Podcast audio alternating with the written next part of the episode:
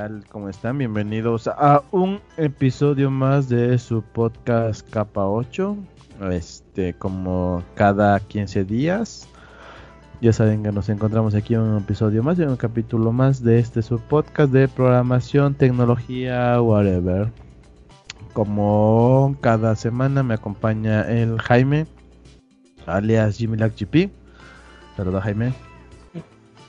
No, aquí no hay ningún Jaime. Bueno, no hay pedo. Eh, y como estamos, este, tenemos a un invitado especial en esta ocasión. Tenemos a Luis Ángel Cerros, alias Cerritos. Eh, saluda Cerros. Hola, hola, ¿cómo están? Pero para aclarar, no me apellido Cerritos, no Cerro. ¿Neta Cerritos? Es Cerritos, sí, es, es muy chistoso porque todo el mundo todos pensamos que era cerros. Yo pensé que era cerros y te decían cerritos.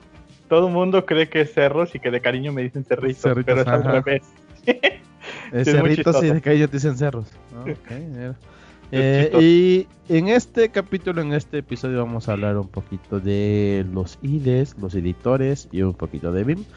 Eh, para comenzar, vamos a comenzar con el primer punto, que es que nuestro invitado se presente.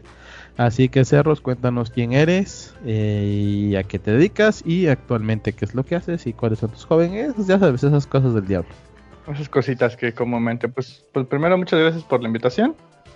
Este, pues como ya bien lo dijiste, eh, lo dijiste este, mi nombre es Luis Cerritos, eh, comúnmente ando por ahí por todas las redes como Cerros con un cero en la O. Y este, pues soy programador. Em, hago actualmente Java, bueno, siempre he hecho Java, no sé por qué digo actualmente, siempre he hecho Java. Eh, lo que hago actualmente, estoy en una empresa argentina, estamos haciendo desarrollo para Estados Unidos, un cliente en Estados Unidos, eh, una fintech, ya dicen, dicen por ahí, decían en, la semana por ahí en, el chat, es lo que está de moda.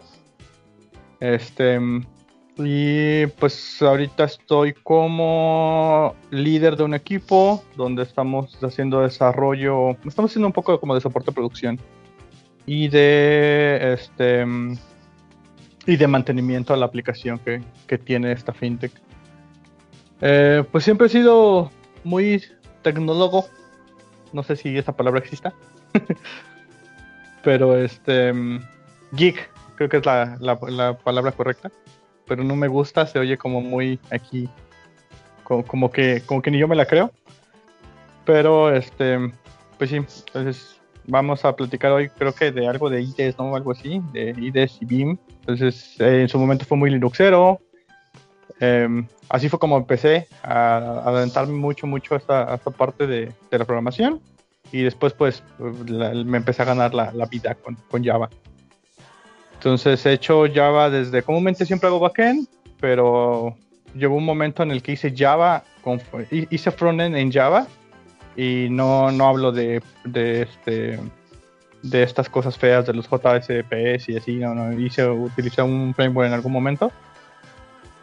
Que de hecho la aplicación por ahí anda todavía, está instalada en algunos lados. y, mm, ya, ya sé de qué hablas, es, es un desmadre esa cosa, güey, porque alguna vez me enseñaron puedes utilizar Java para hacer estas cosas. A ver, llama a esta cosa, hazle esta cosa, hazle esta cosa.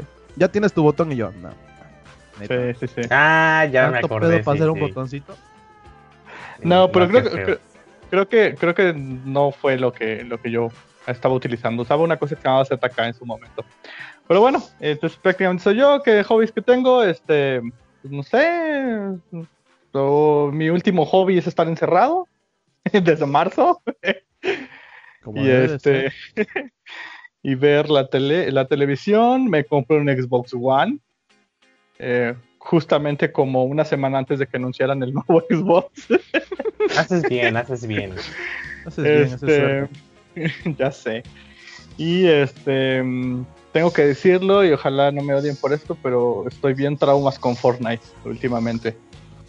Entonces, está bien, este, está bien, gustos de cada quien. A unos les gustan juegos de hombres, a otros les gusta el FIFA, güey. O bien. sea, no hay problema, güey. Son de gustos diferentes, güey. yo sé, yo sé. Y pues nada, prácticamente es eso. Este, últimamente ando siendo muy gamer, veo series, ya saben, y pues trabajar, que es lo que hacemos. Así que en estos tiempos de pandemia no hay otra cosa más que dormir, pararte, sentarte en la compu, trabajar y volverte a sentar en el sillón a jugar un rato y cuando hay que salir hay que salir.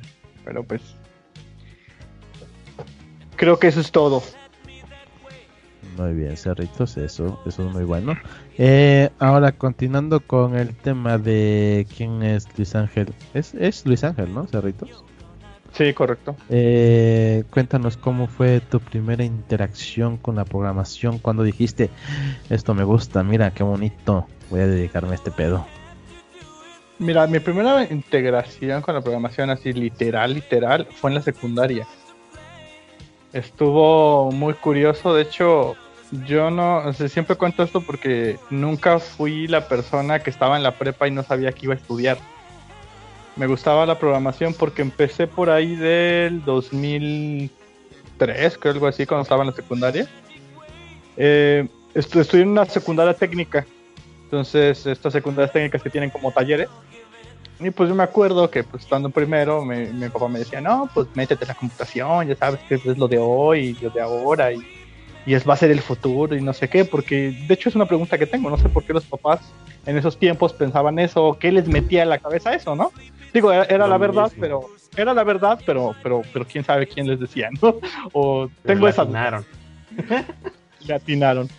Entonces Sí, sí, me. Metí a, me metí a computación, me metí a computación, estuve ahí en computación y pues el primer año fue muy raro, ¿no? Porque era así como de que aprende a, a- a aprender la compu, que apágala bien, que si no le das bien al Windows 2000, creo estaba en esos tiempos, o ya estaba el Mi, no me acuerdo, la compu se puede descomponer, y así, ¿no? Pero en segundo, era mi, mi secundaria era una secu, pues, pues de esas, pues como es de gobierno en cierto modo, pues tenían puras compus. No, nunca supe qué compus eran, o sea, pero eran de esas compus que arrancabas con un disco de MS2, A la gorra. un disquete, un disquete de MS2. Entonces lo primerito en segundo que nos enseñaron fue a copiar un disquete en MS2, porque la compu tenía un botoncito que literal no tenía disco duro, o sea, te tenías que meter un disquete para que arrancara MS2 y luego de ahí Sí, le sacabas el sí disquete de tocó. MS2. Ándale, le arrancabas el, MS, el ya que arrancaba MS2, le quitabas el, dis- el disquete y le metías el disquete del programa que querías ejecutar. Todo Entonces, estaba en RAM. todo estaba en RAM, exacto. Entonces me enseñaron a programar de esa forma en Turbo Pascal, Ah, perro, y en secundaria. en segundo de secundaria. Entonces en esos momentos, pues obviamente eran, eran programitas así como de, pues me acuerdo que todo el profe siempre lo, lo, lo orientó, nuestro maestro en ese tiempo lo orientó mucho así como que para que nos llamara la atención hacer cosas gráficas. Me acuerdo que había un comando, bueno, un- una, una palabra reservada de, de Pascal que se llamaba GoToXY, que decías que movías el punterito en la pantalla y podías Ajá. ponerle color a lo que hacías. Pues entonces nos ponía a dibujar o hacer cositas y de repente pues sí nos ponía a hacer cosas de matemáticas y demás.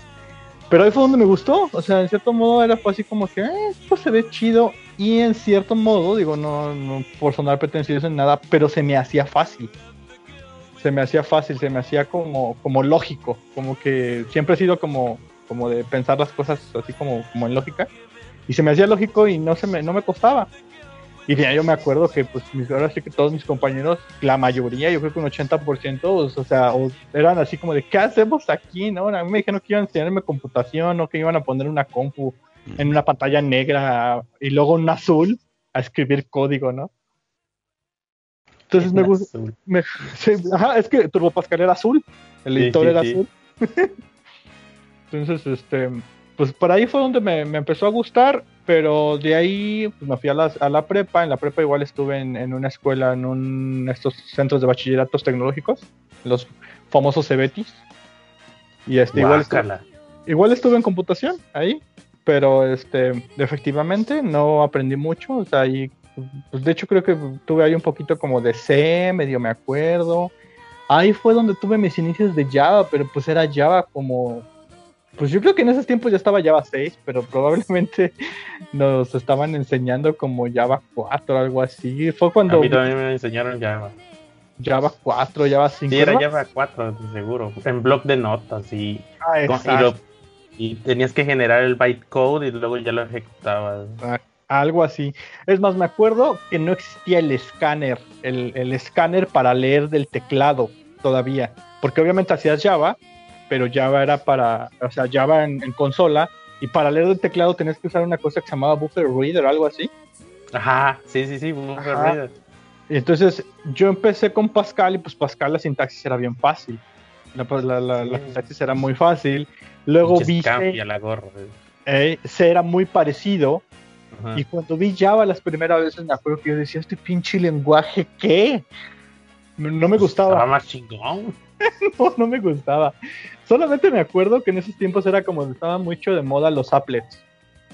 Entonces, como estaban de moda los applets, eh, como que igual en las escuelas era como de, no, pues hay que enseñarles Java, aunque los maestros ni sepan, ¿no? O, o medio hay que echarnos un cursillo y a ver qué show, ¿no? Entonces, pues ya, ¿no? Prácticamente ahí fue como me seguí, pero pues yo dije como que sí, me gusta, hay lenguajes que no me gustan, pero pues era como lo chido.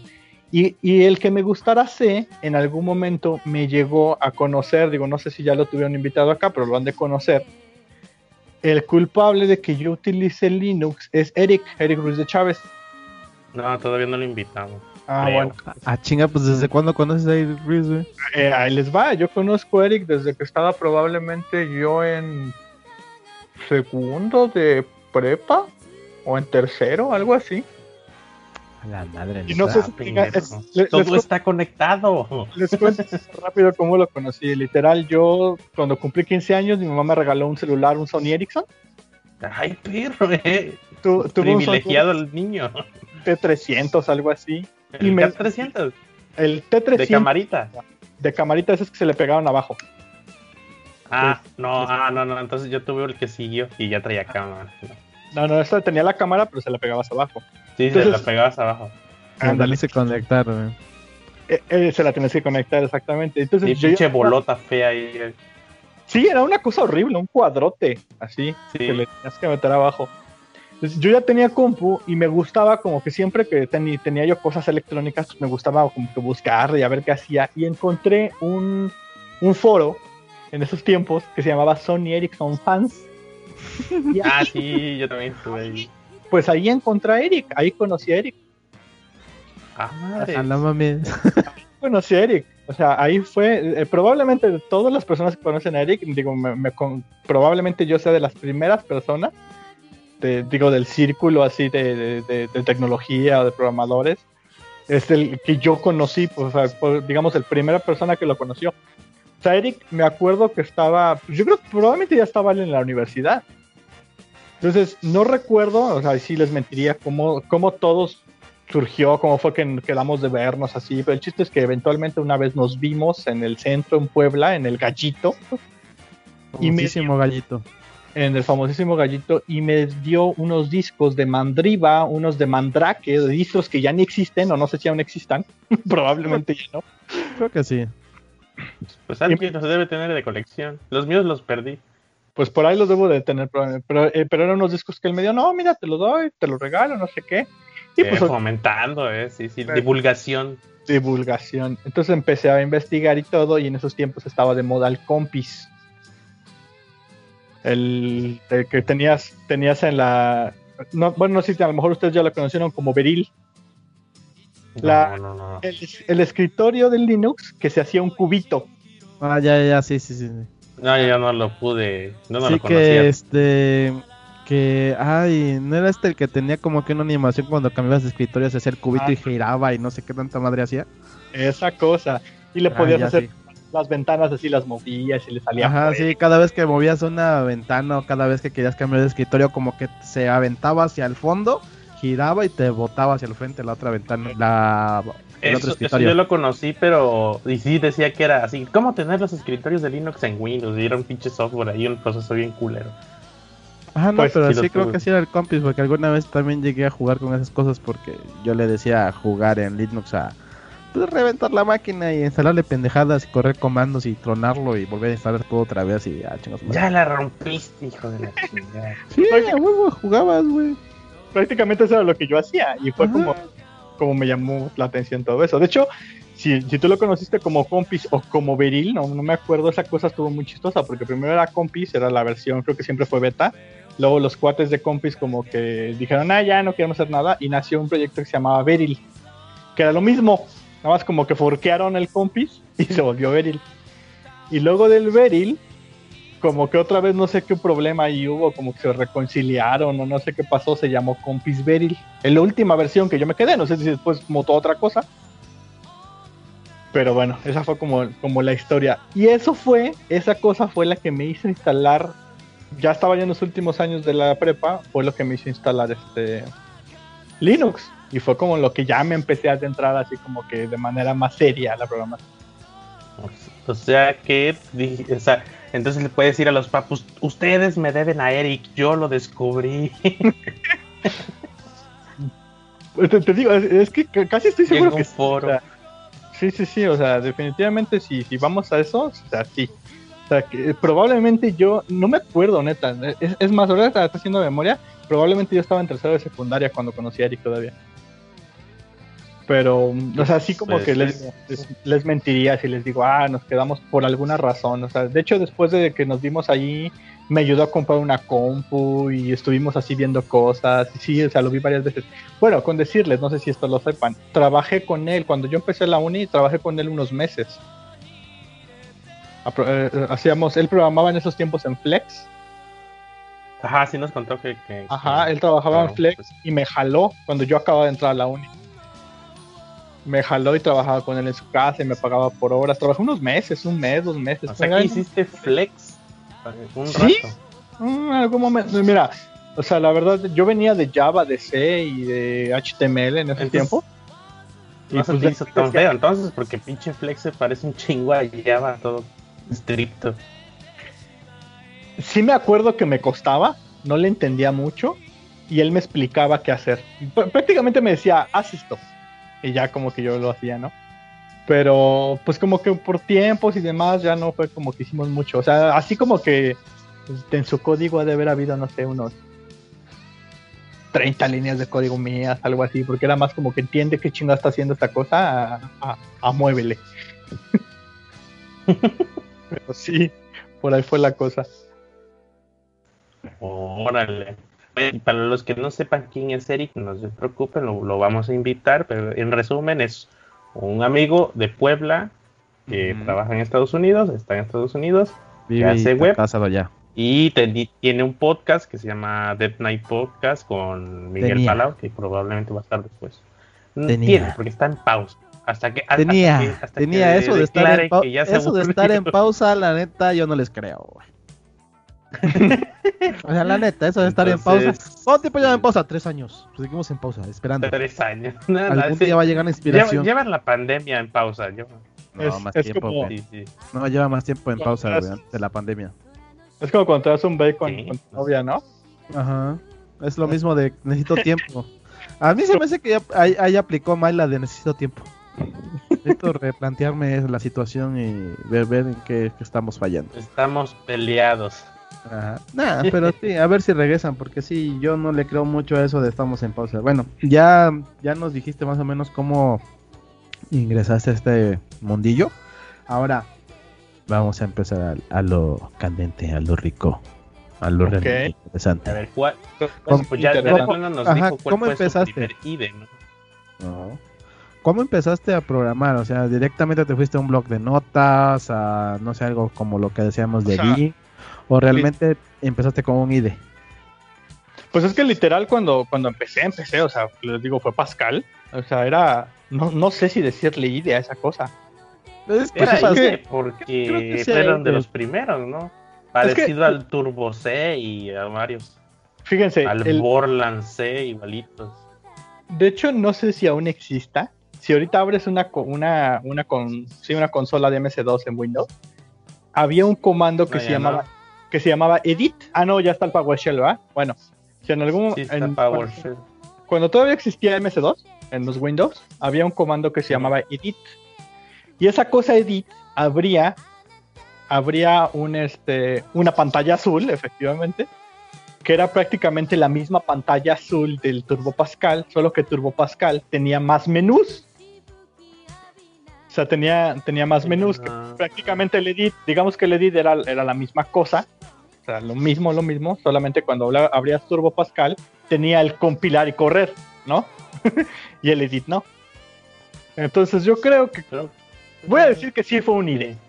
no sé si fue un ella, ¿no? Porque, porque al final de cuentas, pues ahí compilabas y corrías el programa. No tenías que salirte a compilarlo afuera, ¿no? Pues sí, no me acuerdo. A ver, Pues sí, sí, eso a sí. ver, voy a porque- googlear de una vez.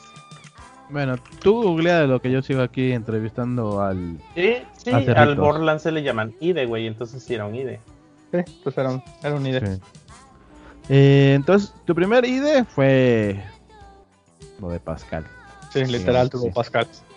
Este, y ahora, ¿cuál fue el, por así decirlo, utilizaste alguna vez algún editor de texto para programar? Sí, ¿De pues, casualidad? fue cuando empecé a hacer C. Cuando hice C y, eh, y hice Java las primeras veces, definitivamente eran, no, eran blogs de nota. A huevo, Ah, como todos, güey. ah, En blog de- notas, aprender blog, ah, sí, a huevo, aprender con blog de Así notas. empezaron los buenos de- desarrolladores. Pues, güey, todos, todos empezamos así, te decían blog de notas porque el, el, este, a mí lo que me decían es el líder te va a decir cuál es tu error, pero tú tienes más o menos que saber cuál es tu error si te No. equivocas en algo. No sé si hacer le tocó hacer Java, porque bueno, dijo que sí lo compiló y lo, Sí. lo- primero lo compiló y luego lo ejecutó eh, haciendo el bytecode. A, a mí me enseñaron Pas- Pascal Java en la prepa, en el Conalep, y fue un buen profesor de programación porque nos dijo, ya existe el IDE, pero ustedes van a aprender aquí. Y entonces eh, decía en qué línea y todo el compilador. Pero yo estaba en blog de notas, esa cosa no tiene contador de líneas, o, o- o lo tenía y no sabía cómo ponerlo, pero pues tenía que contar las pinches líneas a mano, así con el- las flechitas. Uno, dos, tres, hasta llegar a 150, por ejemplo. Uno, dos, tres, tres, tres. Ah, aquí está el error. Así bien cochino, güey.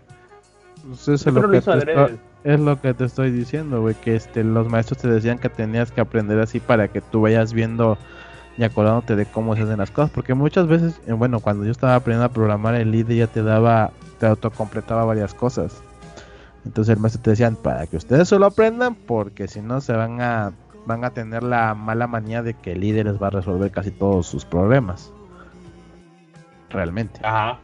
Y este, que sí y te decía, ya se este, aprendes, güey. Error aquí y todo, pero pues no te marcaba el blog de notas dónde, ¿no? Ajá, Sí, de hecho. De hecho sí, o sea, yo recuerdo mucho que las primeras veces que, me enseñaban a hacer eso, o sea, que me enseñaron a hacer cosas en C, porque lo primerito, el primer lenguaje que programé en un, en, un notepad fue, este, fue C.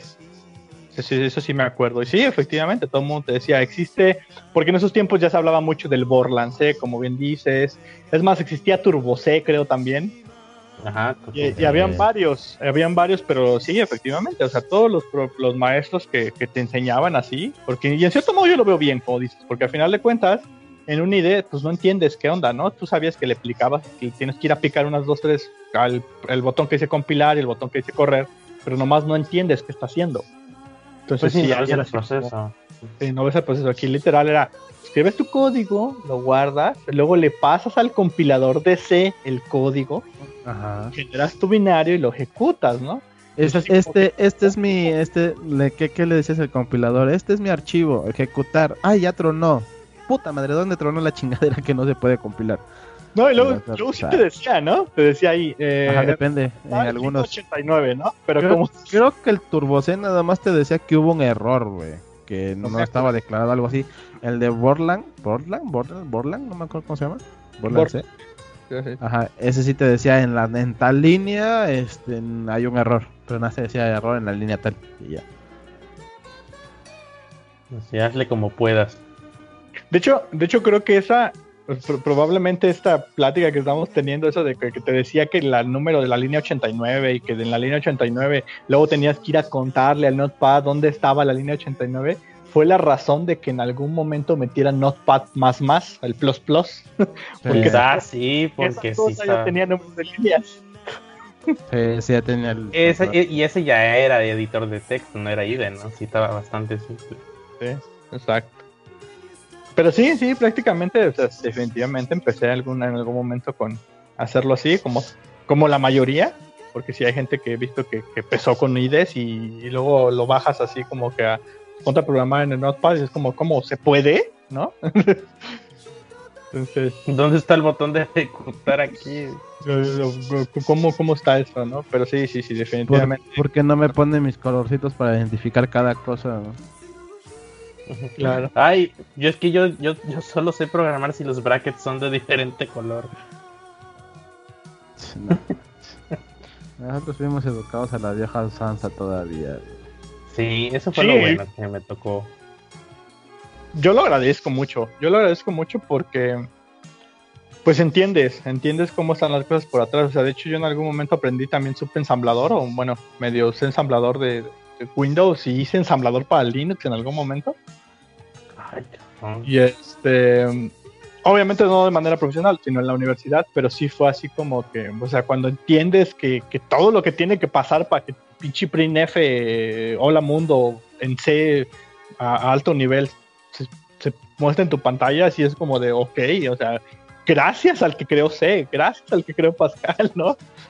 Porque o sea, o sea, no, no, no me imagino cómo hacer una calculadora en ensamblador. Bueno, sí lo hice en algún momento, pero sí, imagínate, los, sistemas de hoy en día, estuviéramos haciéndolos a todavía bajo nivel, o sea, yo creo que no habríamos llegado al punto donde estamos definitivamente jamás, nunca. Estaba, estaba bien cabrón, sí, sí me tocó ensamblador. O sea, ves código y así de, a ver, ¿dónde están mis variables? No, es que es X aquí, con no sé qué, ya no me acuerdo bien bien. Y así de, me costó, me costó bastante entender la estructura y todo y llevar el proceso en la cabeza para entender ensamblador. Pero ya cuando ves así, por fin imprimiste un texto. Y así, neta, todo esto nomás para que diga ahí mi nombre. Sí, de mueve, mueve el registro, mueve este otro. Mueve el registro acá, el, no sé qué. Sí, sí, sí. sí, No, no, no, horrible. y esto tiene que ser, esto es qué, no me acuerdo que este, esto equivale a en binario, así no sé qué, y ahí ya tenías que hacer cuentas en binario también, y no, no. Y luego buscas, no, dicen que este Super Mario 64 se programó en ensamblador. No mames. sí, no quiero, saber cuántas líneas de código han sido ahí. Pero sí, sí. Sí, sí, sí. Pues está, ya está, creo, liberado el código de Super Mario en, en, ensamblador, creo que es. Ah, está muy cabrón. Sí, está en, Git, en GitHub. Por ahí, no me acuerdo dónde está la URL, pero sí está para que lo puedas leer y así de no mames, aquí está todo. Y son eh, estupideces de líneas de código. Horrible. Sí, sí. Pero así aprendió uno. Ahora volvamos al tema de los IDs Cerrito. Actualmente, pues eres llavero, ¿no? Claro. Bueno, soy, programador. Ah, eres llavero. Eres llavero. Así se les llama, son llaveros. Este, ¿cuántos IDs de Java has usado hasta ahorita? Porque te has enfocado más en Java, o sea, realmente. Sí. Mira, usé en su momento, empecé con una cosa que... Ay, no me acuerdo del nombre porque en la uni había un profesor en específico que usaba este compilador. Era, era una especie como, igual si en algún momento ustedes lo conocieron, una especie como de Notepad plus plus, pero para Java. Se llamaba G-Creator, se llamaba. Ah, sí lo usé, sí, El G-Creator. Ese fue el primerito, el primerito que usé. De ahí, pues, este, cuando me empezaron como a evangelizar más en el mundo de Oracle y de Java y de toda la cosa, de hecho en algún momento hice certificaciones de Java, pues te meten en NetBeans, porque NetBeans, es el... NetBeans es, eh, a mí me tocó utilizar JetBeans. Eh. No sé si hoy en día siga siendo como el, editor de... Todavía el editor de, de Oracle, pero en esos tiempos, cuando yo estaba ahí haciendo esas certificaciones, era como que es más, las certificaciones decían, y abres tu NetBeans y haces esto, ¿no? Ah, casi, casi. Entonces, pero de manera profesional, o sea, ya después de la uni, ya que me dieron para comer, nunca utilicé ni Gcreator ni NetBeans. Empecé con Eclipse, siempre, siempre. Usé Eclipse desde, pues como, ¿qué serán? A ver, llevo como 8 años trabajando, usé Eclipse como 6 años, 5 yo creo. Eclipse hacía patita, este, con sus plugins cuando era necesario, unos plugins ahí para UML de repente, porque me, eso sí, siempre he odiado hacer documentación, como todo buen programador. Como debe de ser, Entonces sí, pues hay uno que otro. Eh, y llevo dos años usando IntelliJ ahorita. Ya, dos, ya dos años, ya casi dos años. Todavía no los cumplo, pero sí. Y este. Pero sí, prácticamente, o sea, como que mi, mi trayectoria más grande siempre fue en Eclipse. Y este, IntelliJ ahorita es el que utilizo y no me arrepiento. Fíjate que ya no, ya no regresaría a Eclipse. No sé, no sé qué razón tendría yo para regresar a Eclipse. Es, ¿Es porque tiene más, más botones o porque tiene menos botones? No, lo que pasa es que Eclipse sí está chido, pero yo lo siento que está muy pesado. Bueno, en mi caso yo lo ocupaba más para yo lo ocupaba más para este PHP y luego tenías que instalarle un chingo de cosas, pero un chingo de madres. por eso yo dejé los IDEs precisamente porque son más pesados. O sea, trae cosas que yo para qué quiero esto y yo para qué quiero esto otro y no, y aquí lo ejecutas y aquí te decimos y aquí, aquí todo. Y en mi vida yo usé, por ejemplo, tenía yo paquetes de Java y yo, no, yo ya no hacía Java, ya hacía PHP. Ajá, no tenías que instalar. por ejemplo, a mí el problema con el Eclipse era que como era para Java, entonces ya venía definido para Java y tenías tú que instalarle un montón de cosas extra, un montón de otras cosas y un montón de esto y un montón de aquello para poder este correrlo en PHP. Miren, el, punto que yo le veo, así literal, es, según yo, no me crean, eh, igual si puedes googlearlo ahorita, yo me estaría súper bien, pero casi estoy seguro que IntelliJ está armado, basado en Eclipse. O sea, es, un es un forcito de, de, Eclipse. La situación que tiene Eclipse prácticamente es que Eclipse es software libre. Digo, no es que te esté en contra de software libre ni nada, pero como bien lo dicen, tiene, o sea, Eclipse es como un libro abierto donde puedes hacer chingos de cosas, instalarle un montón de plugins, darle soporte para Java, puedes ponerle soporte para Scala, soporte para PHP, creo que puedes ponerle soporte para C y demás, etcétera. IntelliJ es de paga, tienes que pagar una licencia. Y, hay una, y hay una empresa, en este caso JetBrains, que son los que lo, que los mantienen, que pues te tienen atrás. Y siento, o sea, a mi parecer, y también yo creo que depende mucho también de la plataforma en la que programa hoy en día, es que es mucho más estable. O sea, Eclipse en su momento yo me acuerdo que se rompía algo y era así como de, pues, ¿a quién hago y se lago de pedo? ¿A, la Eclipse Foundation? Claro, como debe de ser. Pues obviamente sí vas, ¿no? Vas, pero pues tienes que buscarle y picarle y, y rápido, ¿no? Y acá en mi caso, pues el IntelliJ les estoy pagando una licencia, es más rápido, tienes un acceso más directo. Digo, no es que esté diciendo que es mejor el software libre que el software privativo, pero llega un punto, en, yo siento que llega un punto en tu carrera profesional en la que necesitas poder generar código más rápido que estarte peleando con la herramienta que estás usando. exactamente. Porque no exactamente. Sí, ya tengo el dato. Está hecho por JetBrains y, y es desde cero.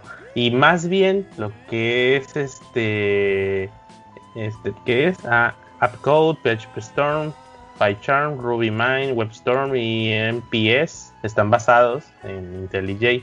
Eclipse es muy independiente, pero eh, IntelliJ se basó bastante en lo bueno que tiene Eclipse, NetBeans y Oracle. Mm, sí, porque la neta, o sea, yo cuando, mm. cuando salté, cuando salté de un idea a otro, nunca fue como que te dije, ay, güey, no entiendo, o sea, se parecen un montón. O sea, se parecen un buen y no me costó para nada. No, no, me costó para nada y te digo, o sea, está, está bien. Digo, o sea, sí, sí, sí, no, no, no veo yo razón. O sea, yo me acuerdo que si de repente el Eclipse se me cerraba o tenía problemas o ah, quiero hacer esto, puta, búscale, ¿no? No, pues que el plugin ya el güey que lo estaba haciendo ya no lo mantiene, ¿no? Pues búscate otro. Ah, no, pues es ¿no? Sí, realmente sí, era, era, una bronca mantener esas cosas, O sea, realmente, digo, porque a mí me tocó, este, pimpear alguna vez, este, porque yo también utilizaba NetBeans alguna vez, pero también me tocó pimpearlo para que jalara con PHP. Después, me pasé, después me pasé a Eclipse y tocó pimpear Eclipse para que jalara con PHP. Y después, cuando ya tenías tu Eclipse, ya estaba bien pesadote de todas las cosas que tuviste que instalarle. Ese era el problema con Eclipse. Estaba chido, sí, pero todo lo que tenías que instalar te lo volvía una chingaderota enorme. Ah, no, IntelliJ. IntelliJ solito, o sea, abro, compu, prendo la compu, no, la desconecto de la luz, la Mac, y le arranco IntelliJ y la pila se acaba en 25 minutos, media hora, ¿eh? Sin hacer nada. A la gorra, sí, porque, porque está, o sea, porque como es un IDE diseñado o estructurado para eso, trae todo lo que necesitas.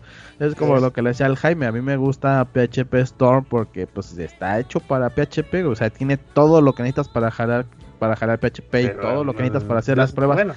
Y todo lo que necesitas para PHP, pruebas unitarias, pruebas de este tipo, para el lenguaje de este, para lo que viene con la integración de PHP. El otro pedo es que sí también está pesadísimo como la chingada. La ventaja tiene soporte. Es, para un backend serio de PHP, porque ya la neta no soy un backend serio de PHP. Pues es que también tienes que pagar tu PHP. Tienes que pagar tu PHP Storm, No es como utilizar. Por ejemplo, el Visual Studio Code. Tú Está mamador tú lo tienes que pimpear a lo que quieras, güey. Al fin y al cabo lo, también lo tienes eh, que pero no es tan complicado, ¿eh? no, no es tan, no, no, es complicado, no estamos hablando de complicidades, sino estamos hablando que también lo tienes que pimpear para que funcione como tú quieres. Por ejemplo, si quieres autocompletado, lo tienes que instalar. Si quieres que, por ejemplo, en mi caso, que. No, fíjate que no. Ya viene, ya viene. Mm, algunas cosas no, güey, porque la eh, obvio, si vas a hacer... general no. Pero te digo, ah, si, por, ejemplo, por, ejemplo, yo, yo utilizo Archivos Liquid para. Ahí sí, no, pues no está hecho para Shopify, ¿no? Pero puedes instalarle Liquid, puedes instalarle para extensiones de PHP, puedes instalarle extensiones de YAR, puedes instalarle para que lea bien las extensiones de YAML, para Git también, también para sincronizar que tengas este ahí mismo puedes visualizar tu repositorio y qué archivos están modificados y en qué rama estás. O sea, puedes pimpearlo como tú quieras. Pero ahí vamos a lo, vamos, regresamos a lo mismo. Es limpiarlo a tu gusto y en el lenguaje que tú quieras usar. En este caso yo utilizo PHP, yo utilizo para Shopify y para WordPress y algunas cosas y también tienes que instalar hacer así pimpearlas, güey. Al final terminas haciendo un medio, un semi Frankenstein, pero pues es un Frankenstein que creas a tu gusto, al fin y al cabo. Sí, exactamente. Yo recuerdo que hice, eh, hice PHP en Eclipse y por lo mismo me, quité de ahí. Ah, empecé con Dreamweaver, me pasé Eclipse según yo, ya voy a ser serio. Así. No, me regreso a mi Dreamweaver, que sí, jala bonito. Se cerraba cada rato esa madre. Sí, sí, sí, es que dependía mucho de las versiones. O sea, tenías que agarrar el modo Eclipse. Y, y no, y, de hecho es muy, la herramienta es muy poderosa. O sea, y, yo creo que en, a hoy en día muchos, muchos lugares en los que siguen haciendo software legacy y, pues sobre todo ser Java. O sea, todo, digo, por ejemplo, en todo el ambiente que yo me moví, que siempre fue como que bancos, final, centros financieros o cosas de, ese tipo de empresas, siempre había un IntelliJ ahí, un, perdón, un, Eclipse ahí. Entonces, este, porque ya, sí, o sea, literal es de batalla, pero el problema pues sí venía a veces en las de que ya le habías agarrado, por ejemplo, yo ya le había agarrado la onda, ¿no? O sea, ya sabía que necesitaba, ya sabía que tenía que instalar el conector de Tomcat, ya sabía que tenía que utilizar, instalar los conectores que necesitaba yo a lo mejor para las bases de datos, o sea, todo, todo el plugin que necesitaba yo ya lo había ubicado, ¿no? Pero pues recuerdo que sí me llevó una curva, no una curva grande, que, que fue así como de, ah, me tardé tres años, ¿no? Para agarrar la onda, no, o sea, pero sí, al principio, la primera vez que toqué Eclipse, sí fue como, ¿qué onda, no? Pero pues ya, Y, luego me dan un IntelliJ y, tiene todo y es hermoso y, de repente hoy en día le sigo encontrando cosas y herramientas que digo, oh, o sea, me agrada. por ejemplo, últimamente... Perdón. dime. Últimamente, hago, últimamente hago mucho unit testing. Eh, estoy haciendo mucho, mucho unit testing. Y este, pero estoy haciendo unit testing de, de, ese de que tengo que, de que si estoy pasando por un if, en ese if tengo que asegurarme que pase por el por el branch false y por el branch true, ¿no? Y el, el, yo, yo, siempre, siempre en, Eclipse, la, la, única herramienta, digo, a lo mejor existe, no sé, pero siempre la única herramienta que tenía para como que ver todo mi coverage de código, siempre era con ir directamente a, a, a, un plugin que teníamos, eh, eh, que tenía que yo que bajar. Y pues lo único que me decía es como, no, ya pasaste por esta línea, pues ya, chido, ¿no? ya pasaste por la línea, ya la cubriste, ¿no? Entonces, aquí en IntelliJ, buscándole el otro día, me doy cuenta que puedo moverle y, puedes llegar a hacer ese tipo de configuraciones de no, o sea, aunque pasas por la línea, esa línea, sí ya pasaste, chavo, pero no has cubierto el false, ¿no? Entonces, todo ese tipo de herramientas que, que, que de repente le encuentro al IntelliJ es como, o sea, sin que yo haya instalado nada, ¿no? es como de, ok. Sí, está bueno. me agrada. Pues es que pagas por él también, o sea, te tienen que dar garantías de. yo no pagué por él, pagó la empresa, ¿no? Pero, pero sí. pagado, me refiero. Sí, pero es lo mismo, es un este ID creado específicamente para eso, como regresamos a lo mismo, de PHP Store que yo utilizaba. Estaba pesadote y tenía un chingo de madres, güey, que luego ni las ocupas, porque realmente no ocupas todo lo que lleva, pero, o sea, la compañía dice, aquí está el ID que vas a ocupar para PHP, güey, trae todo lo que necesitas, todo. De hecho, todo. De hecho, no, estoy seguro, pero creo que se fue como, como que hablando ahorita de haciendo un poquito como de. Me hace, me hace match esto que estamos hablando. Porque de hecho el PHP Storm es de JetBrains también, ¿no? Si no estoy mal. Sí, sí, de hecho, de hecho tienen varios editores, tienen para PHP, tienen para Python, tienen para Java. De hecho, el de Python es PyCharm, algo así se llama, ¿no? no más. creo que sí, tío, no Yo utilizaba el PHP Storm, o sea, todo es de paga, pero sí creo que tienen PHP, Java, Python, Ruby y no me acuerdo cuál otro. es a lo que voy, como que ellos se dieron cuenta de ese problema que tenía Eclipse, de que Eclipse luego lo frankensteineabas, o sea, se volvió un Frankenstein así horrible, de que le ponías el soporte para una cosa y todo estaba en lo mismo, a que dijeron, ok, mira, a ver, o sea, pues hay programadores específicos de PHP, programadores específicos de Java, y programadores específicos de, no sé, del lenguaje X, hicieron un editor con las herramientas que necesitaba cada uno de esos editores.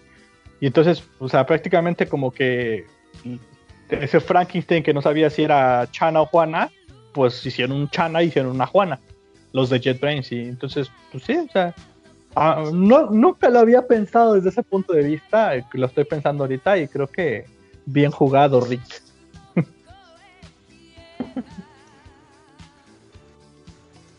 ¿Y cuándo usaste BIM? BIM. Ah, mira, aquí está la lista. Es Intel G, Intel J, IDEA. Ajá, es el que uso, Intel J. Ajá, este creo que es el de Java, PyChart, WebStorm, que nada más es para web. Mamada. PHP Storm, Rider, Cylon, DataGrip, RubyMine, AppCop, Godline, PyChart Edu, Intel, Intel J, IDEA, Edu. Ah, mira, también tienen para escuelas. Está chido. Está chido porque tienen este su. ¿Cómo se dice? Sí, como que su zona, su, su, rama educativa, ¿no? Ajá, exactamente, donde te dan descuentos y todo eso. De hecho, el edu, el edu prácticamente es el mismo. O sea, según yo, lo único que tienes que hacer es con tu, con, si tienes un correo .edu, .mx o .edu nada más, te registras, pides tu licencia con ese correo y te dan la licencia ya. Es lo mismo, nada más que es la versión para estudiantes.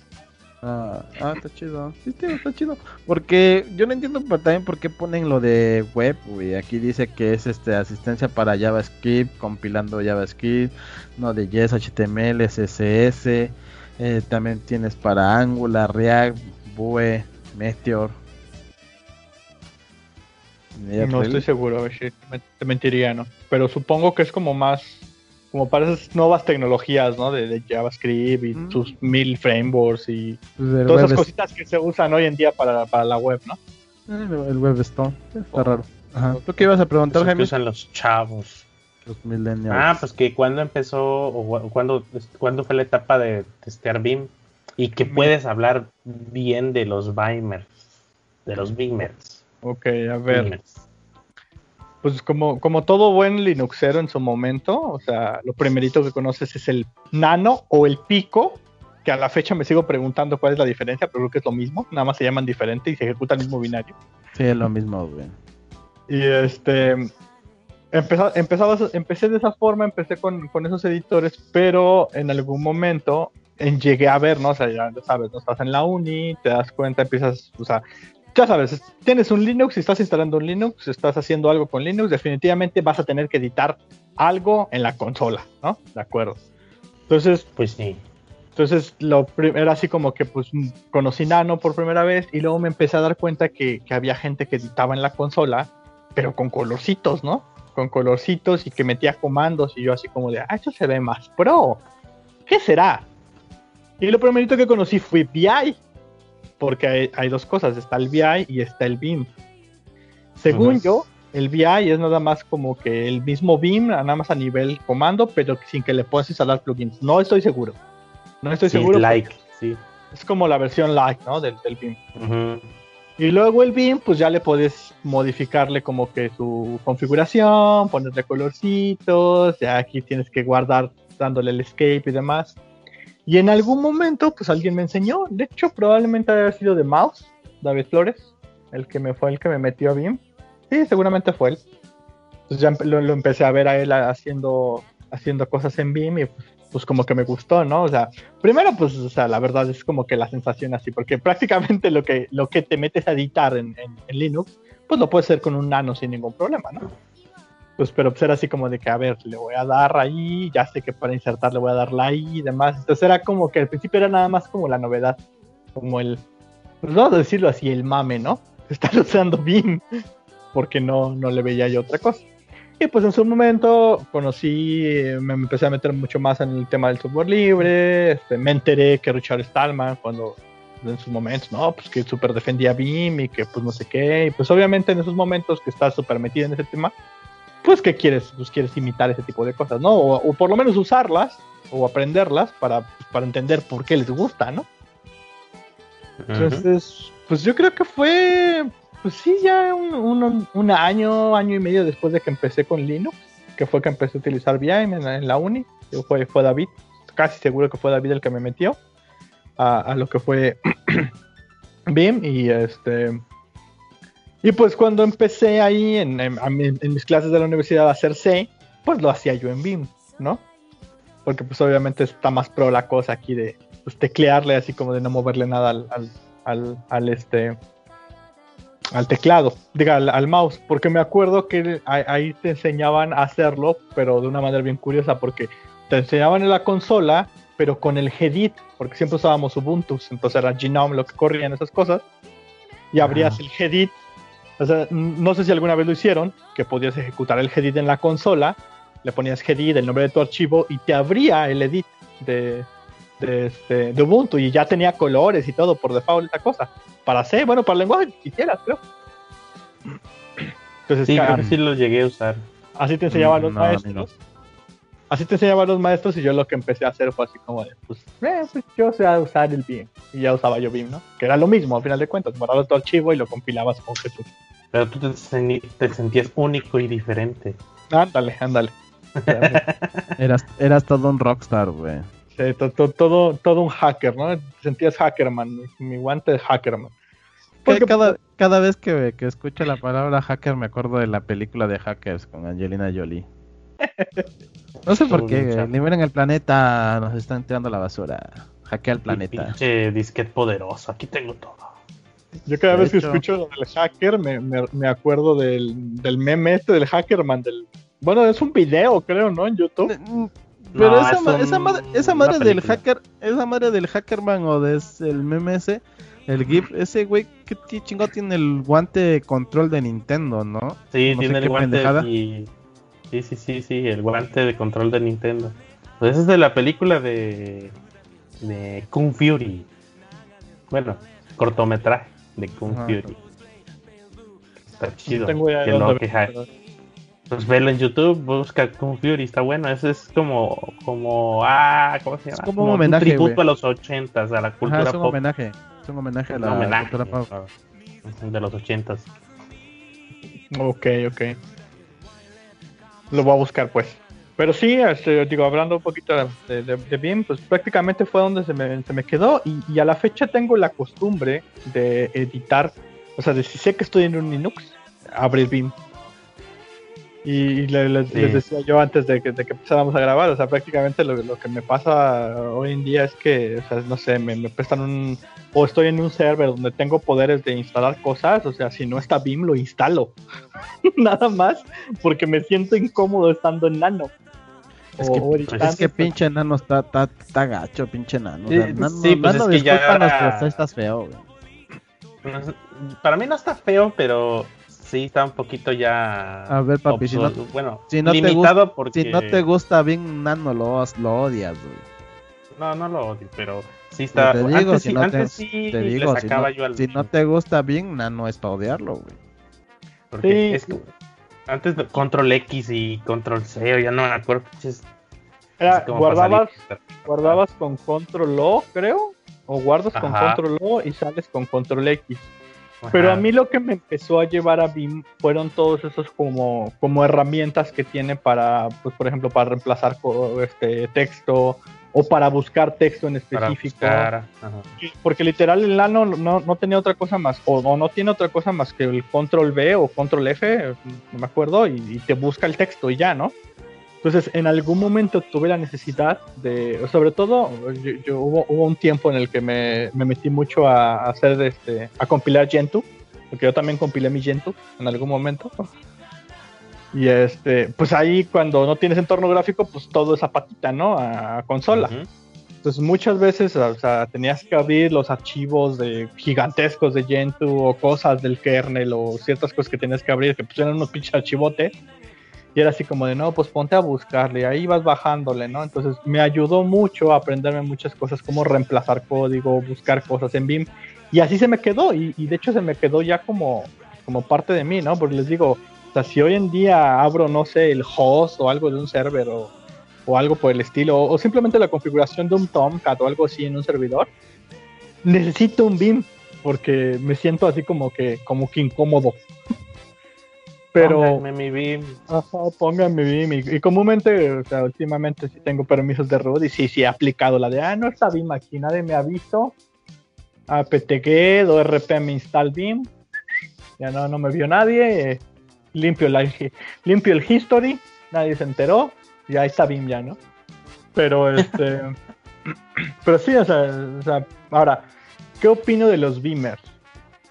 Nunca, o sea, eso sí lo tengo que nunca programé en un BIM, o sea, yo nunca llegué al punto de hacer, o sea, ¿por qué? Porque siempre, o sea, yo, creo que va más allá pues, de la naturaleza de lo que hago, ¿no? O sea, siempre trabajé en este, siempre he hecho código que en cierto modo se le puede considerar legacy, o sea, trabajé en bancos, trabajé en muchos lados y definitivamente en un banco no te van a dar una consola ni te van a dar un Linux para trabajar, o sea, no. O sea, lo... Pues no. O sea, nadie te van, te van a dar un Windows super monitoreado con un Eclipse eh, super este, limpio y que ya probaron sus equipos de seguridad para que arranque, ¿no? Entonces, nunca tuve la oportunidad de manera profesional de, programar de esa forma. O sea, de hecho, a la fecha, pues yo creo que en los, últimos trabajos ya podría haberlo hecho, ¿no? O sea, Ahorita tengo una Mac que a lo mejor no tengo el control total porque sigo trabajando en una fintech que está monitoreado y todo. Este, y que estoy en una VPN y demás, o sea, sí podría ponerme a programar en BIM, pero definitivamente lo que hago y el nivel de productividad que tengo hoy en día con un IDE, o sea, no me veo haciendo unit testing, no me veo programando una aplicación en BIM, o sea, no. Perdería muchísimo, mucho, mucho, mucho tiempo a, a, lo que hago, ¿no? O sea, es que simplemente el IDE pues me deja arrancar mi Tomcat ahí, me deja correr todo, tengo todas mis herramientas para buscar reemplazar y demás. Y, el equipo que, me, que tengo es un equipo que soporta sin ningún problema tener corriendo IntelliJ, entonces es como, pues como que yo no me veo con sentido. Ahora, sí entiendo que hay gente, hay gente y hay desarrolladores web sobre todo, que sí, sí aún hacen, hacen BIM. No pues tiene su, su terminal dividida con el split ah. y todo el desmadre. Yo no le llamo a beamers, güey, yo le llamo mamadores, perdón.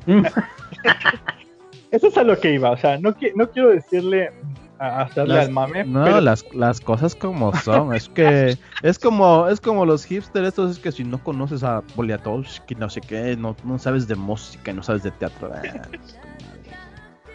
o sea, realmente cada quien programa y cada quien hace lo que quiere, pero si tú estás trabajando y lo que necesitas es velocidad, güey, no te vas a poner a estar trabajando en un editor de texto, güey. Y, eso es a lo que yo voy. O sea, creo que si, creo que si son productivos O sea, si ya llegaron a un nivel de manejar tanto BIM o de, o de, estar tan acostumbrados a eso, que les está dando la, los está haciendo ser productivos, pues, pues, adelante, ¿no? O sea, está bien. Pero, por ejemplo, te digo, yo, por la naturaleza de, de, que estoy haciendo cosas con Java y del tipo de código que hago y de los ambientes en donde lo hago, o sea, sería un balazo en los pies ponerme a programar en BIM. O sea, no. Y aunque, aunque existieran todos los plugins que necesitas para hacer. No, pues, es que, pues es que ya no sería BIM, ¿no? ya sería, sería, sería IntelliJ desde el teclado nada más. Sí, y, y, y, les platicaba, ¿no? También hace ratito. Yo tengo un compañero que, que, le agrada tanto BIM y estar así, que tiene un plugin en IntelliJ para para trabajar con, con BIM. O sea, para, o sea, él, él no, no se mueve, él no se mueve entre líneas usando el, el, mouse, nada, o, los botoncitos de arriba, abajo, de izquierda, derecha. Él literal lo que hace es que utiliza comandos BIM en la cabeza. Yo o sea, les voy a ser sinceros, lo instalé un día, dije, a ver, vamos a ver qué tan productivo es este pedo.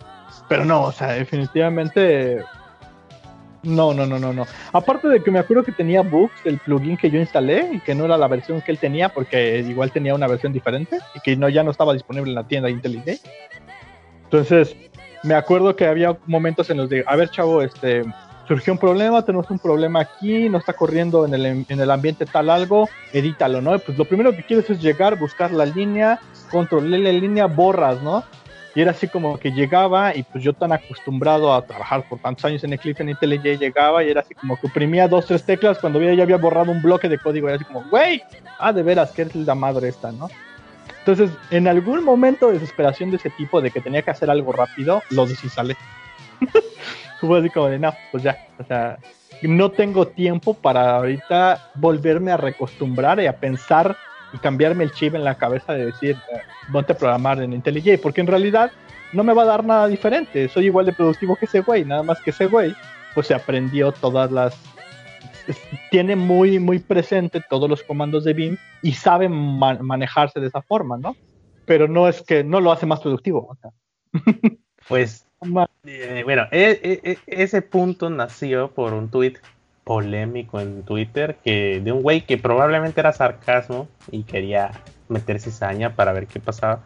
Mm, yo digo que, no, era yo digo que no meter cizaña, sino nada más aventó así, aventó la piedrita y a ver qué pasaba. a ver si se prendía, ¿no? La, la chinga, el, fuego, ¿no? La, la cuestión que e, e, esta persona decía, si no, si no usas BIM como, pues como IDE para programar, no eres un developer senior. Y todos, no, estás bien pendejo, que no sé qué. Todos defendiendo el punto de no usarlo y otros defendiendo el punto de que sí se debe de usar. Entonces, este. Yo dije, bueno, sí conozco gente que, que mama con, con, con, con BIM.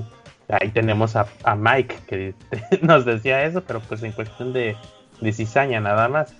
Y la cosa es que sí he visto gente en, de hecho, yo me, me, quise meter así de a ver si es cierto que, en el trayecto que quitas la mano del mouse al teclado ya perdiste un segundo de productividad. Dije, a ver si es cierto. Si te puedes mover más rápido en, el texto, al menos yo lo comprobé, pero pues el costo es apréndete prácticamente de pies a cabeza lo que es el BIM y pues no es como que nada más tiene 10 comandos, tiene un chingo y, supuestamente la, eh, la, ventaja era que pues tiene unos comandos muy cabrones como para que si tienes una línea de texto que diga, no sé, function WordPress install, pues pones una serie de, letras que tú te acuerdes que tiene la función y en putiza ya estás ahí en vez de hacer scroll y, y darle clic, ¿no? Ese era como que, uff, no, es que esto es una maravilla por eso. Ok. Mira, yo lo he visto, te digo, porque últimamente sí lo veo mucho y a veces que estamos haciendo, hacemos pre-programming en videollamada y sí es así como de, oye, ah, necesitamos que vayas aquí a tal lado. Y sí he visto que hace algo, así como de, y ya sabe dónde está, ¿no? Pero, y, llega así súper rápido a la función o al método o a lo que sea. Y tú haciendo scroll. ¡Ah, la madre! ¿Dónde está?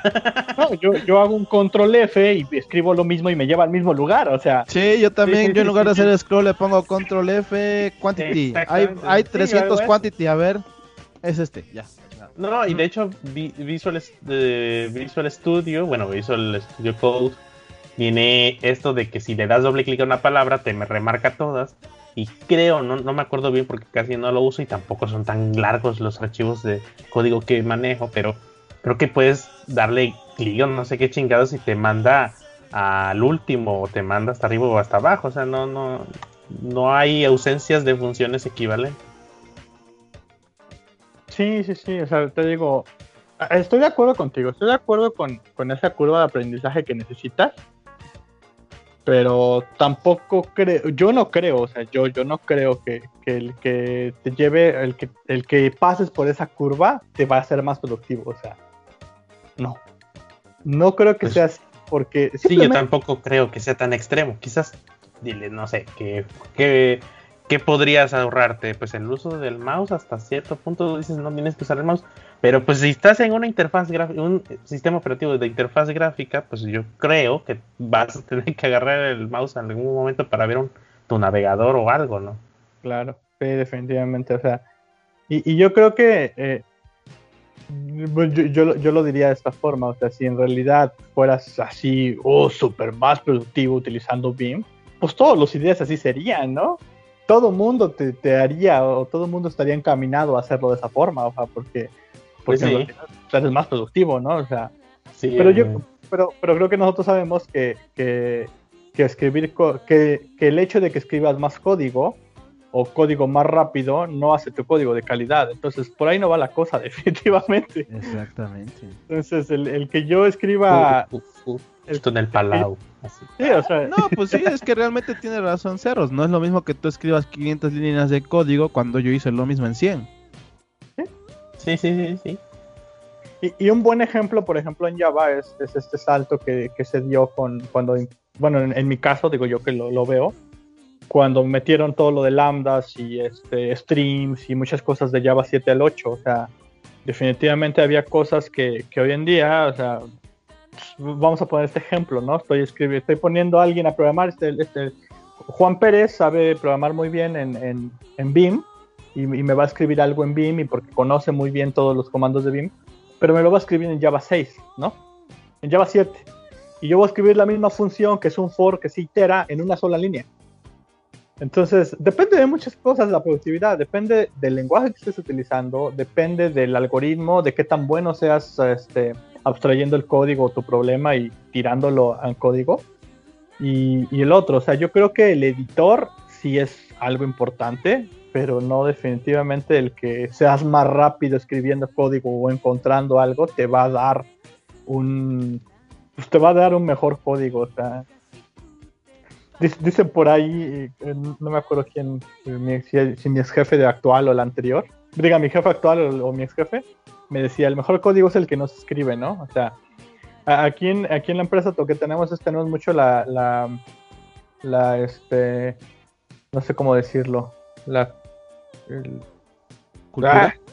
no, no, no cultura, el, el, la práctica de si no es necesario que lo escribas, no lo escribas. O sea, porque siempre un menos código es mejor, definitivamente. Entonces, eso quiere decir que tu código a lo mejor no es de mejor calidad, pero, pero estás resolviendo el problema conciso, ¿no? Entonces, son muchas cosas. O sea, definitivamente el, el que, el que escribas, yo creo que el cuate este sí, probablemente por ahí le salió el hate, ¿no? O sea, a lo mejor mucha gente le dijo, eh, a ver, baja, aguante tus carnitas. O sea, el, el editor no tiene nada que ver con la calidad de programador que eres. O, por lo menos yo lo veo así, no, no sé qué opinan ustedes. Pues sí, es que de hecho sí. Por dos. Pero también no, eh, eh, se pierde mucho tiempo en... Pero no Una, no te sabes... No, defiendes no defendible, chavo, no, no te metes en pedos, güey. ¿De qué estoy defendiendo? Estoy hablando de que no... Hay mucho mame de ser productivo en internet últimamente y es como de pero es que no me sé todo el lenguaje ni nada. Tengo que ir a Stack Overflow algún día, algún momento, a ver qué chingados, cómo se hace algo. O sea, no creo que alguien diga, no, yo ya no quien tenga, quien tenga pedos con que debe ser más productivo es porque realmente no trabaja en un sistema, digámoslo así, en un trabajo real, donde tienes presión, donde tienes estrés, donde tienes fechas de entrega, güey. Sí, sí, porque, porque, muchas porque muchas veces güey en, el trabajo quieras o no lamentablemente como son las cosas hoy en día funciona déjalo chingó a su madre Sí, sí, sí. Y, vámonos a lo que sigue. Nunca, nunca programas óptimo a la primera. es como de. No, no, déjate, déjate de la primera, aunque ya tengas años desarrollando, güey. Cuando estás en un trabajo, si en el trabajo te dicen ya funciona, ya sí, déjalo, güey. No, pero puede quedar más chingón. No me importa. Déjalo Mira, El cliente ya está chingando, ya lo quiere. sí, realmente, porque así es en la vida real, güey. ¿O tú qué opinas, Erro? Pues sí, depende mucho del cliente, depende mucho del trabajo donde estás, pero sí, o sea, hay muchas veces en las que en las que sí, o sea, hay, hay código que, que dices tú, no, ya funciona, no lo toques, ¿no? Porque funciona. Entonces, eh, eh, también es, un tema de discusión, es un tema de discusión claramente y, de cuestiones que a veces te puedes así como que, oye, pero eso, eso está mal, puede estar mejor.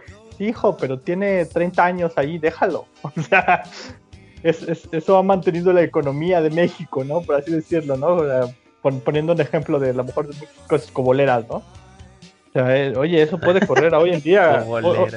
hoy en día puede que eso, eso podemos optimizarlo y estar así, mijo, pero la, la economía de tus papás y la de tus abuelitos está basada en ese código, no lo muevas, chavo.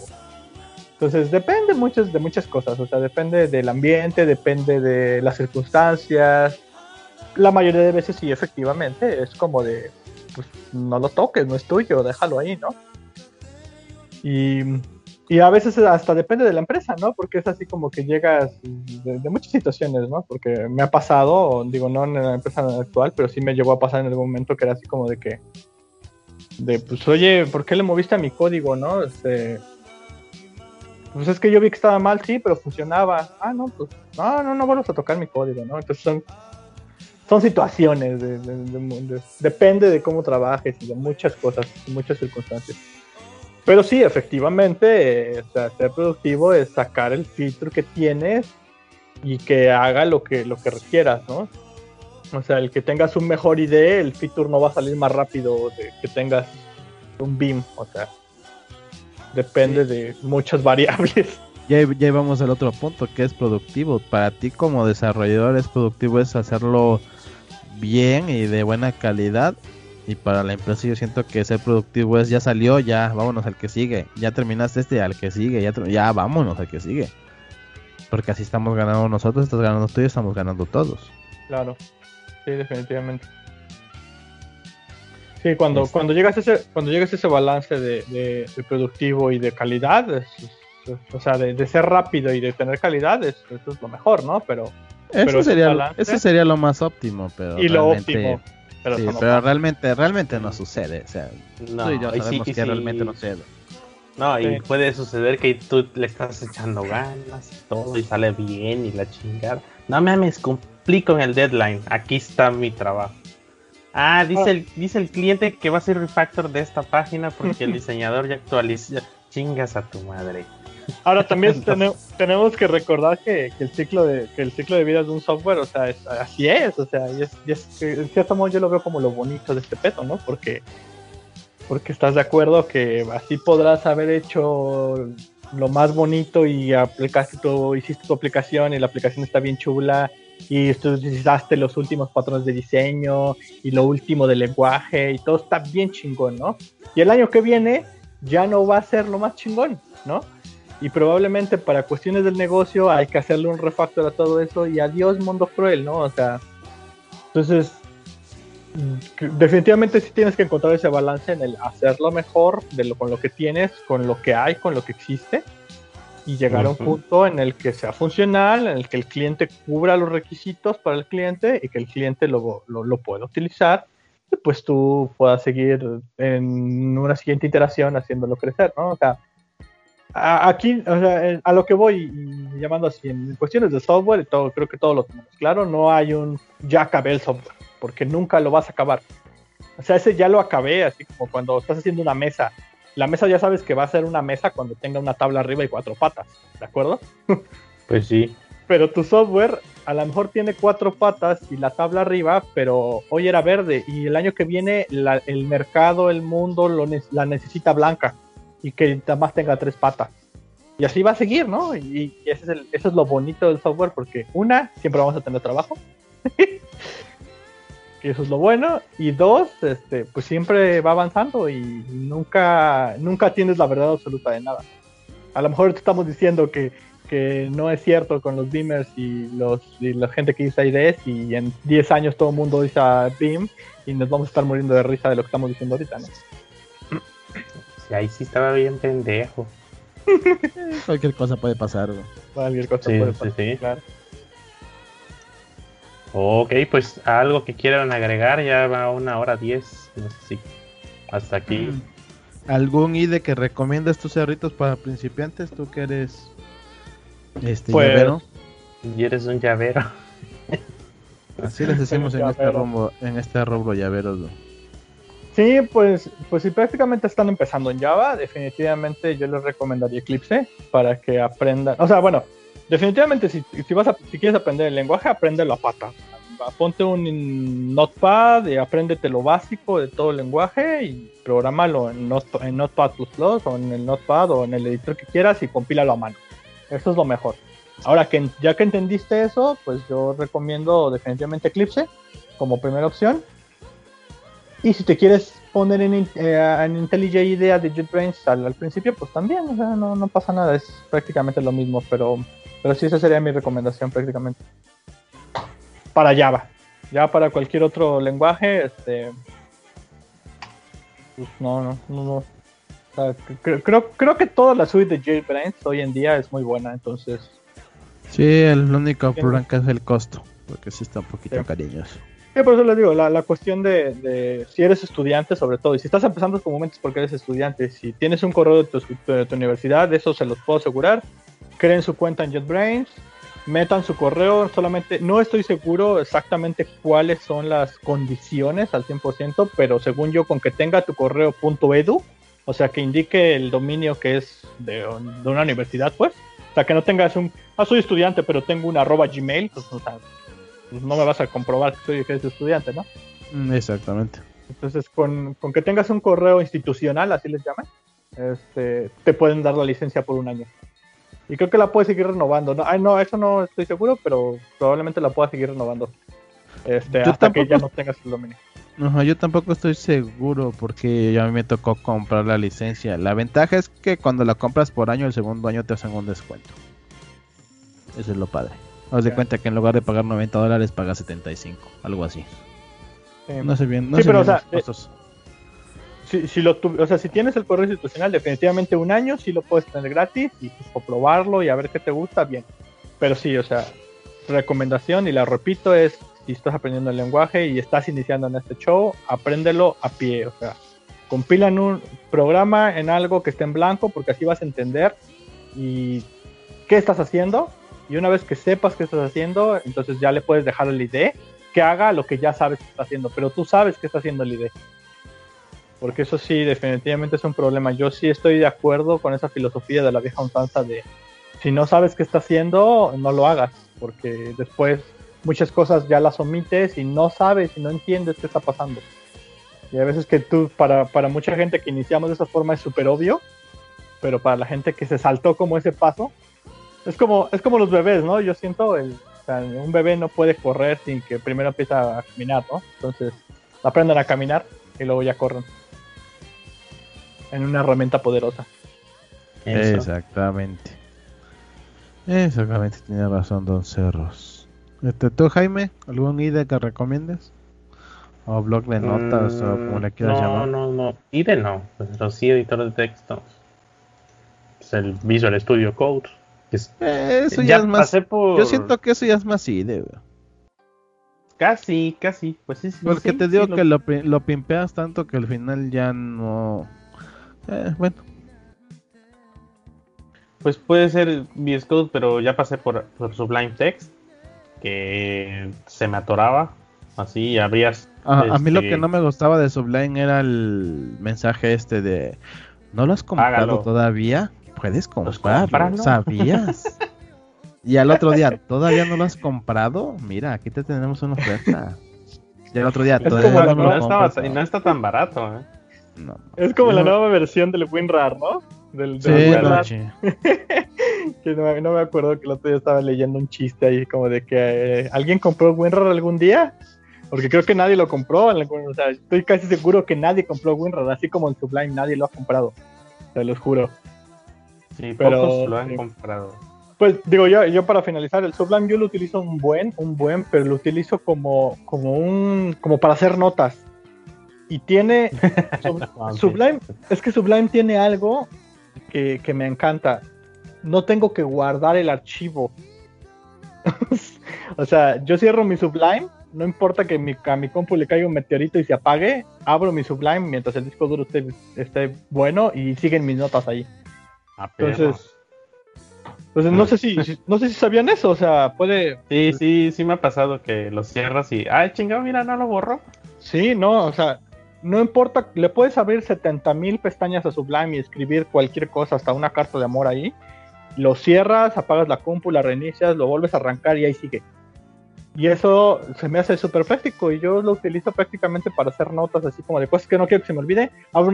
busco Sublime, abro una pestaña y la escribo ahí y ahí está. Nunca he hecho código en Sublime, ah, pero es como mi es como mi memoria secundaria nada más el Sublime. Sí, también pasé por Atom, pero igual es de algo pesadillo y se atora. Ya abres abres un archivo SQL así de una base de datos de un sistema y ya empieza a chillar. VS Code aguanta un poquito más. Pero ya, ya probé con un SQL de 86 megas y ya, ya ahí muere, ¿no? Decir, dice, no, ya, ya, hasta aquí. Y en la terminal haces un cat y vámonos, ahí está, vamos, aquí estamos, generando, no te preocupes ganando como siempre, güey. A mí lo que me pasaba en PHP Store con luego los archivos SQL es que te decía, este archivo está demasiado largo, realmente quieres que lo muestre porque pues yo aquí me muero. está pesado, está, pesado. y este son muchas líneas. Sí, quieres? Sí, sí quiero. Ay, ya me trabé. no, eso me pasaba porque la versión de mi PHP Store era viejita, güey. Porque todavía no, había comprado el año reciente. Eh, usé brackets de no me acuerdo quién era, y Coda. O ya cuando era cuando empecé en Mac, Coda eh, fue uno de los editores que usé, era de pago, pero lo craqueaba, entonces Pero está muy todo buen mexa, Como todo buen mexa. yo, si tengo que recomendar uno es el VS Code. Está bien chido. Sí, está bueno. Te digo que la ventaja es que lo puedes pimpear a tu gusto. Y no está tan pesado. Y puedes hacerle muchas cosas. Este, no sé, Cerritos, algo más que quieras agregar, tus redes sociales, donde te encuentran, anuncios de algo, invitaciones para algo, no sé. Este es tu momento. Ok. Sí, muchas gracias. No, pues este, pues prácticamente estoy en Twitter como Cerros, como les decía, Cerros, C-E-R-R-0-S. Este, ah, hubo un tiempo que estuve muy inactivo, ya estoy inactivo otra vez. Por lo menos lo leo y de repente tuiteo cosas. Pero ya ando, este, en el Slack de Coders México, tiene rato que no entro, pero igual si me pinguean, está en el teléfono y me llega la notificación sin ningún problema. Pero pues principalmente por... No, digo principalmente por Twitter. Principalmente por Twitter, este, por ahí ando. Digo, cualquier cosa relacionada con Java y así, pues tengo chancecillas, les, les puedo echar la mano a quien, guste. Y este, pues nada, pues muchas gracias por la invitación y este, espero haber no hablado mucho. Oh, sí, sí, sí, es por si acaso veniste. ya sé, ya sé. Y este, este podcast es para eso, carnal. Muchas gracias, muchas gracias por la invitación y este, pues les mando un, saludo. ojalá nos podamos ver pronto y tengamos una vacuna para esta cosa. Ojalá. Ah, ya urge ya picante, dijeron. Sí. Este, pues, última, última, eh, último anuncio. Recuerden que está un post en capa 8.dev, 8 con letras, del ET Fest primera edición, que ya saben que tienen 50% de descuentos y van desde el enlace que les dejamos ahí en la publicación. Nada más denle clic a la imagen grandota y los manda a la liga con descuento para que vayan a consumir 700 horas de contenido entre conferencias y talleres eh, para workshops. Bueno, le dicen workshops. Ah, ahí creo que creo que ya, ya están actualizando la parte de los conferencistas. Ya van 3, 4, 5, 6, 7 conferencistas confirmados. Me imagino que poco a poco van confirmando más. Sí, acuérdense que es, ¿qué, ¿cuándo es? ¿En noviembre? Eh, déjame ver, ya no me acuerdo. Tampoco no me acuerdo bien. Eh, no me acuerdo. Es en diciembre, 17. Jueves, y a jueves a domingo, 17 al 20. Este diciembre. Y recuerden que aparte de los días que tiene el evento, tienen un acceso todavía un mes a todas las charlas y el workshop. Y este aprovechen la oferta porque es, es un ofertón bien es un ofertón bueno realmente porque no van a pagar la mitad del costo del boleto y son muchas horas las que van a tener de workshop y de conferencias. De 10 dólares son 5. 5 dólares. Y aprovechen porque se va a devaluar más el peso mexicano, yo sé lo que les digo. Como siempre, ya sabes. Y pues bueno, recuerden visitarnos en capa8.dev. Ahí están los enlaces a nuestras redes sociales, al, al Twitter, al Facebook. Y creo que nada más tenemos eso.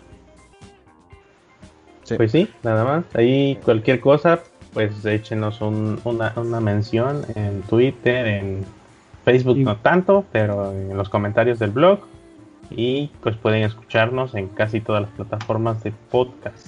Si no, jálense el, RSS y lo consumen en donde quieran. Sí, nos pueden escuchar en Spotify, Spotify, en Google Podcast, en Apple Podcast también. Y recuerden dejarnos sus comentarios en Twitter o dejarnos alguna no sé, alguna idea que tengan, algo sobre lo que quieren que hablemos y algo sobre lo que quieran demos opinión. E igual manera, si quieren que invitemos a alguien, nos los pueden dejar por Twitter. Y recuerden que nos vemos para el siguiente capítulo. De este lado está Mitch Mendar, del otro lado está Jaime y y de nuevo muchas gracias Cerritos por habernos acompañado en este episodio. Esperamos que no sea la última vez que nos visites por este podcast. Y ya haremos una, vez, una mesa de debate con el Eric Ruiz y todos los demás para hablar sobre programación, que también se pondría bueno. Porque cada uno porque cada uno desarrolla diferentes cosas. Yo PHP, el Jaime más de Front, eh, tú eres llavero. Tenemos amigos que hacen Angular, que hacen React. Hay diferentes cosas. A ver si armamos algo grande para debatir. Hacemos una transmisión en vivo. Parece. Me parece, me parece. Pues sí. Eh, apuntadísimo y, nuevamente muchas gracias. Nada más que nos volvamos a juntar presencialmente. Exactamente, nada más que se acabe todo este desmadre y hacemos algo ahí todos juntos. Eh, bueno, muchas gracias por habernos escuchado. Recuerden seguirnos en las redes sociales, dejarnos sus comentarios. Gracias Jaime. Nos vemos para el siguiente capítulo. Bonita noche, tarde o bonito día. Nos vemos en la siguiente. Bye bye.